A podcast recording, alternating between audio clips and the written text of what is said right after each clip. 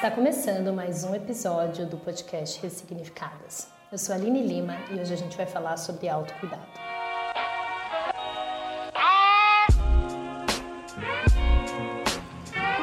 Último episódio, a gente conversou bastante sobre saúde mental. Também estendemos essa conversa lá para o Instagram.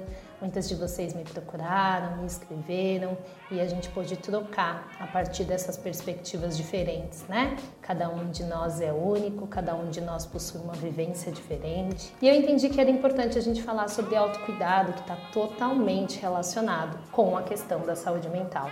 Mais uma vez, né, vivendo um momento de pandemia, é, esses assuntos ficam extremamente urgentes. Teve uma pesquisa que foi realizada, né, pelo Twitter em parceria com a Black Swan Date, que revelou que em, em, questão de buscas e de conversas, né, na internet, um crescimento muito grande, né, de 47% em conversas sobre bem-estar, 39% de aumento em conversas sobre saúde mental e 20% de aumento em relação à menção a palavra autocuidado. Só que aí quando a gente vai para as redes sociais, a gente começa a ver, né? Se você colocar agora a hashtag autocuidado no Instagram para buscar, a gente percebe que as pessoas associam autocuidado com o cuidado da pele, com fazer skincare, com meditar, enfim, né? É, a grande maioria das coisas está muito focado, muito próximo dessa questão estética. A gente percebe também que as marcas, né, que o mundo publicitário, ele se apropriou muito dessa pauta. Então, quando se fala de autocuidado, está sempre vinculado a algum produto que você precisa comprar para poder se cuidar, né? E eu sempre me questiono muito sobre esse autocuidado que é vendido pra gente. O quanto que isso pode ser uma cilada no sentido de fazer com que a gente cada vez mais consuma, consuma, esteja infeliz com quem a gente é, ao invés de de fato nos cuidando. Toda vez que eu penso em autocuidado, eu penso também em autoestima, em auto-amor. Eu acho que para mim, na minha trajetória, sempre foi muito difícil falar em cuidado de mim, né, o meu próprio cuidado, a partir do momento em que eu me odiava. Como que você cuida daquilo que você não gosta? Né? Eu acho que essa pergunta do como você cuida daquilo que você não gosta é a chave assim para um caminho de ressignificação desse termo e de tudo que está sendo colocado. Por quê? Se você não acredita que é merecedora, né, de ser amada, se você não acredita que é digna, se você se acha imperfeita, se você acredita que tem muita coisa errada com você e que não tem caminho para que isso melhore, como é que você vai cuidar de si mesmo? Ainda mais nós mulheres, que fomos ensinadas e somos cada dia mais, principalmente pelas redes sociais, que a gente tem esse papel de cuidar do outro. A gente sempre foi ensinada a cuidar do outro, a estar tá olhando para o outro. E toda vez que o cuidado vinha para a gente, ele estava muito relacionado à estética, a se tornar né, um objeto mais bonito para ser desejado. Mas ninguém nunca falou sobre um cuidado com aquilo que a gente sente sobre um cuidado com a nossa própria saúde, além desses aspectos de emagrecimento, de corpo. E eu fui percebendo com o tempo que esse auto-ódio que o meu processo de ser uma mulher negra, aqui no Brasil em especial, foi tomando, que eu não me cuidava verdadeiramente. E aí, quando eu olhei, parei, né, agora com 36 anos, ano passado eu parei para olhar a minha saúde, eu percebi que eu passei 35 anos imaginando a minha vida, né, a minha saúde, a minha, o meu autocuidado muito relacionado com ir na academia, com emagrecer, cuidar da pele, usar maquiagem e que por dentro eu estava extremamente machucada, eu estava extremamente abandonada. E aí por dentro eu digo, na questão de saúde e na questão de saúde mental, né? na questão psíquica, na questão da autoestima. E para nós, quando a gente reflete, né, aonde a gente aprendeu sobre o cuidado com a nossa saúde, aonde a gente aprendeu sobre né, os nossos cuidados emocionais, muita, tem muita lacuna nesses aprendizados. É, mais uma vez repetindo, né? As pessoas que cuidaram da gente, que criaram a gente, elas passaram para frente o aprendizado que elas tinham. Não tinha como elas olhar para a gente de uma forma sistêmica e falar: olha, você precisa é, vigiar os seus pensamentos, você precisa vigiar suas relações, você precisa cuidar de você de uma forma que você não se exponha a relações que são tóxicas, você precisa aprender a dizer não. Então, isso não foi ensinado para a grande maioria de nós. E hoje eu começo a perceber que esse é o meu processo de autocuidado. É um processo onde eu olho para a Aline e pergunto para ela assim: do que, que você gosta? Você está vivendo aquilo que você gosta? Ou você está vivendo aquilo que os outros esperam de você? Você está sabendo dizer não quando algo te desagrada ou quando é algo que não está alinhado com os seus valores? Essas perguntas elas têm sido a chave desse meu processo de autocuidado.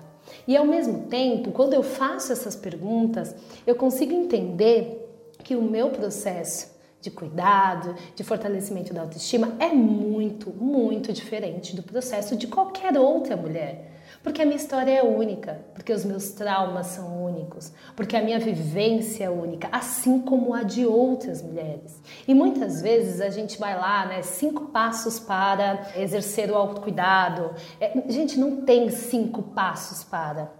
Talvez existam algumas ferramentas que te leve para dentro, que faça com que você consiga mapear né, internamente quais são esses caminhos que precisam ser percorridos por você. Mas se você não fizer esse mapeamento, se você não entrar, se você não se olhar, vai ser extremamente difícil que você pratique esse autocuidado. E mais uma vez, né? Eu tô trazendo aqui o meu conceito de autocuidado. Eu não tô aqui com a ideia de dizer para você, ai, não faça mais skincare. Não, não é nada disso. Cada um vai encontrar um caminho, mas é preciso que você saiba o que é para você, porque somente assim você pode se preservar, né, daquilo que todo mundo fala que a gente tem que fazer, romper, criar uma autonomia no seu processo de cuidado. E tem uma frase que é muito muito maravilhosa, né, da Audre Lorde, que ela fala: "Cuidar de mim mesma não é autoindulgência, é uma autopreservação".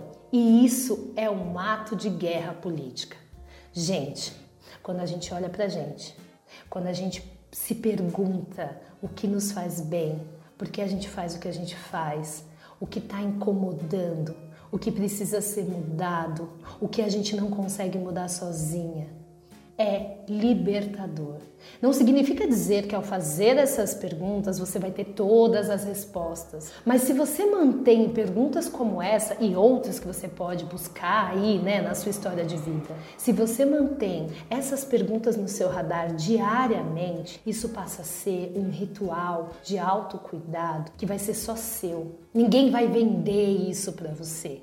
É seu, é a sua forma de de fazer revolução interna, é a sua forma de entender que você não é igual a ninguém. E aí, talvez, a partir dessas perguntas, a partir dessas reflexões, você também entenda que quando encontrar uma outra mulher em alguma situação em que ela não esteja bem, talvez o melhor caminho não seja dar as respostas para ela e dizer o que ela tem que fazer para se cuidar, mas talvez compartilhar pra, com ela Quais são as perguntas que para você fizeram sentido?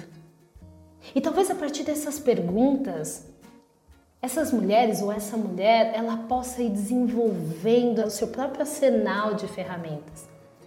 É isso que eu queria trazer para vocês hoje. Que tudo bem, você pode fazer skincare, pode cuidar da pele, pode fazer exercício físico, pode fazer né, essas coisas que são mais do externo. Se você não se olhar, se você não buscar essa autonomia, se você não entender que esse autocuidado ele começa em você, mas ele se completa na relação com o outro, vai ser muito difícil que qualquer batom, que qualquer máscara, que qualquer cirurgia plástica, que qualquer coisa complete, te fortaleça. E esse é o chamado. O chamado é para que você ressignifique o autocuidado. O chamado é para que você olhe para você, para que você não caia nessa frustração, para que você não caia nesse ideal de ser, para que você entenda que ser mulher nessa sociedade é muito difícil. E essa dor, essa dificuldade, essa tensão, todas nós compartilhamos. Agora, a via de saída, ela começa por nós, no nosso próprio processo de empoderamento, mas ela termina no coletivo. Por isso que eu falo, desenvolva você as suas ferramentas de autocuidado, começando de dentro para fora. A partir disso, dos aprendizados, dos caminhos, das colheitas, né, de todas essas experiências que você vai tendo, compartilhe com outras mulheres, não somente a resposta, mas aquilo que você percorreu, as perguntas, eu sei que muitas vezes a gente vai conversar com uma amiga, com uma outra mulher, ver um post nas redes sociais e a gente morre de vontade de ajudar, de dar aquela resposta para aquela pessoa, muito a partir daquilo que a gente viveu. Mas a minha dica hoje, para que você possa contribuir com o autocuidado da coletividade, das mulheres, é que você compartilhe as perguntas que você se faz. E as perguntas serão ferramentas que ninguém irá tirar de você. Você pode até não conseguir comprar aquele produto incrível que está vendendo, que diz que é a máscara que vai te deixar incrível. Você pode até não conseguir participar daquela massagem, daquele curso. Se você conseguir desenvolver o seu próprio método, a sua própria ferramenta para solucionar, para questionar os seus incômodos, eu posso te dizer que nesse momento você dá um passo para a sua liberdade, você fortalece a sua autoestima. E essa escolha precisa ser refeita, repensada diariamente. Diariamente.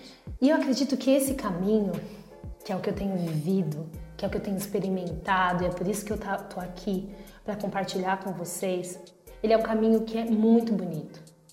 Não significa que ele não doa, tá? Não é porque é o momento do seu autocuidado que vai ser tudo incrível e maravilhoso.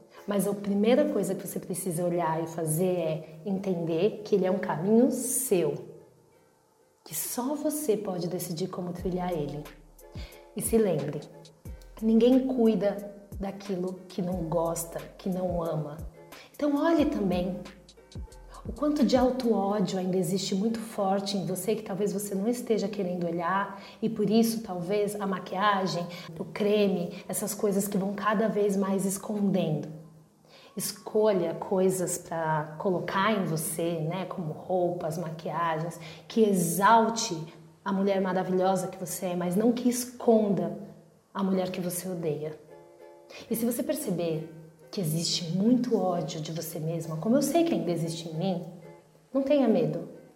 É o momento de reconstruir, é o momento de ressignificar, é o momento de olhar e escolher escrever sua própria história. Porque esse ódio essa tristeza, essa imperfeição que você sente com relação a você mesmo, foi o que colocaram para você.